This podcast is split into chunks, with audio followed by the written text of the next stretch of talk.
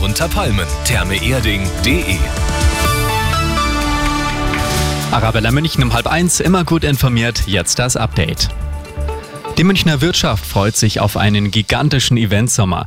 Die Heim-Fußball-EM, Megakonzerte wie Adele, Coldplay oder ACDC und natürlich auch wieder die Wiesen werden laut Wirtschaftsreferent Baumgärtner für zahlreiche Touristen sorgen. Das freut in erster Linie Hotels, Gastronomie und den Einzelhandel könnte bald die gesamte AfD als gesichert extremistisch eingestuft werden. Der Bundesverfassungsschutz erstellt offenbar ein neues Gutachten, berichtet die SZ.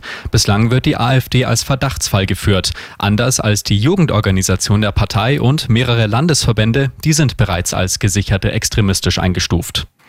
Und aufräumen beim FC Bayern. Das soll in erster Linie der neue Sportvorstand Max Eberl. Heute würde im Rahmen einer Aufsichtsratssitzung offiziell in seinem Amt bestätigt. Ab März würde er dann wichtige Entscheidungen rund um die Kaderplanung treffen.